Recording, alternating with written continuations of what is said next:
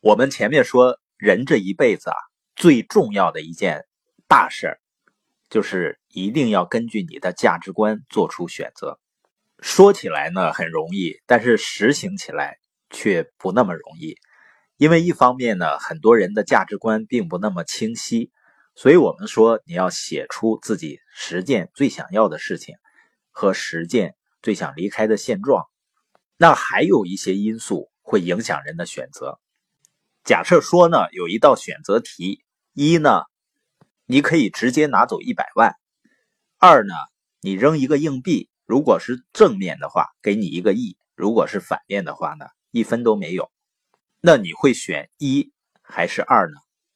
如果你问一下周围的人啊，很多都会选直接拿一百万就走，因为这是确定的。而如果扔硬币的话，万一是反面呢，一分都没有。是不是自己会后悔不已啊？那这么选的人呢，是风险偏好比较低的人。那也有人呢，他会选第二个，也就是扔硬币。这种人呢，风险偏好比较大。他的理由呢，就是万一是正面的，那不就一个亿了吗？但是如果你问他，如果正好是反面的，什么都拿不到，会不会后悔呢？心疼呢？那会不会有的人会说，第二种人呢？他属于赌性是比较大的，那怎么选才是对的呢？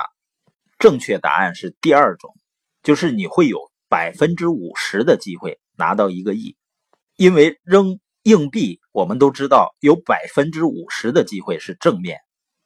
那你选择二呢？你这个选择权的价值就是五千万，如果它的价值呢值五千万，就有可能有人会出两千万。愿意去买这个权利，你可能说啊，拉倒吧，我扔一下硬币，如果是背面呢，我这两千万就没了；如果是正面呢，我才能挣一个亿。谁会干这个傻事儿呢？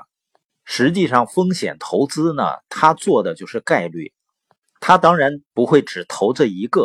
如果投这一个呢，一旦是背面，那他输的就是百分之百。他会投十个，假设他投十个。一个是两千万，十个呢是两个亿，而每个呢都有百分之五十的概率，也就是价值五千万。那你觉得十枚硬币扔十次硬币，正面的几率会有多少呢？只要超过三次，那他就赚钱了。那你还有另外一个方案，比如说呢，你找一个趁几千万的人，那么损失一百万呢，可能对他来说。就不是太心疼，你让他呢首付给你一百万，让他呢扔硬币，把这个权利卖给他。如果是正面，你要求再分一半，你觉得会不会有人去买这个权利呢？对于有的买家来说啊，他拿一百万的成本去赌五千万的一半概率，这个买卖呢，他也觉得非常划算，有的人就会干的。你发现啊，一开始的时候，我们面对选择的时候，一呢就是确定的，二呢对我们来说是不确定的。可是这个不确定呢，最后又变成确定的了，而且收益呢还要高很多。那这个例子里呢，就藏着一个天大的秘密。这个秘密呢，就是穷人思维和富人思维的区别。你发现一个人从走上社会啊，包括在学校里面。都会经常面对各种各样的选择，而每一个选择的背后呢，都有成功或者失败的概率。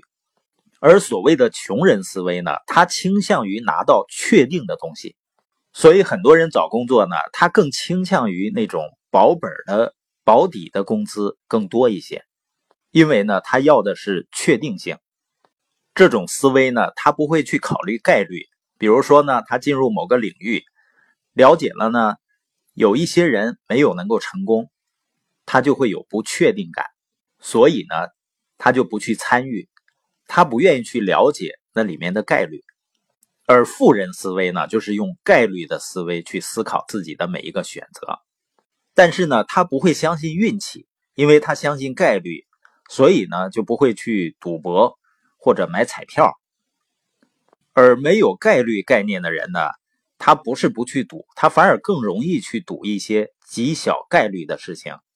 他反而会花两块钱买一些彩票，然后呢博他的发财美梦。